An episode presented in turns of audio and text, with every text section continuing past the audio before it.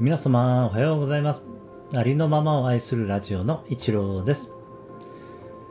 今日もお越しいただきましてありがとうございます。みんな違ってみんないい。あなたはそのままで最高最善完全完璧。何をしたとしてもしなかったとしてもあなたは愛に値します。何をしたとしてもしなかったとしてもあなたは誰かに貢献しています。はい、今日もよろしくお願いします。いつも聞きに来てくださりありがとうございます。えー、今日はですね、えー、私ですね、えー、また、えインスピレーションが降りてきまして、詩をね、え書き上げることができました。えこの詩のね、朗読をさせていただきます。えこのタイトルはですね、命の願いです。よろしくお願いいたします。それでは朗読させていただきます。命の願い、作一郎。命には願いがある。その願いを叶えるために、人は何かが足りない、満たされていない、という体験をする。そして人は、その穴を埋めようとあらゆる行動をする。その体験を避けようとする人。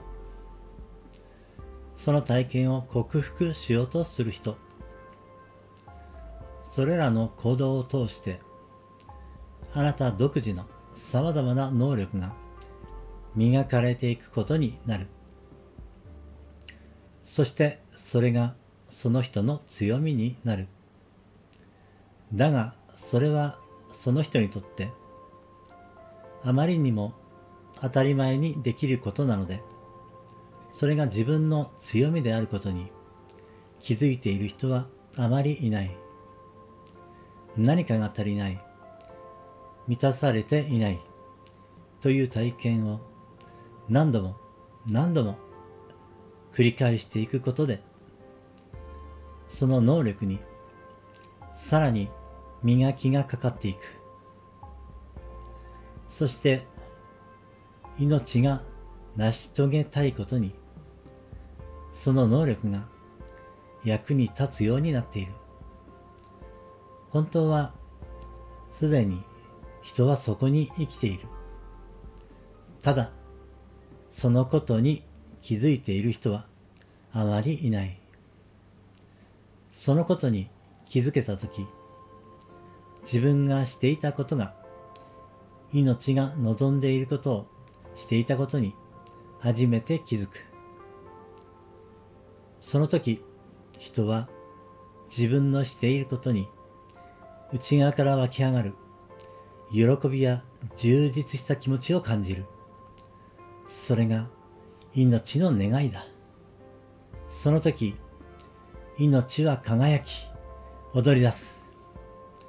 人生が喜びのダンスになる。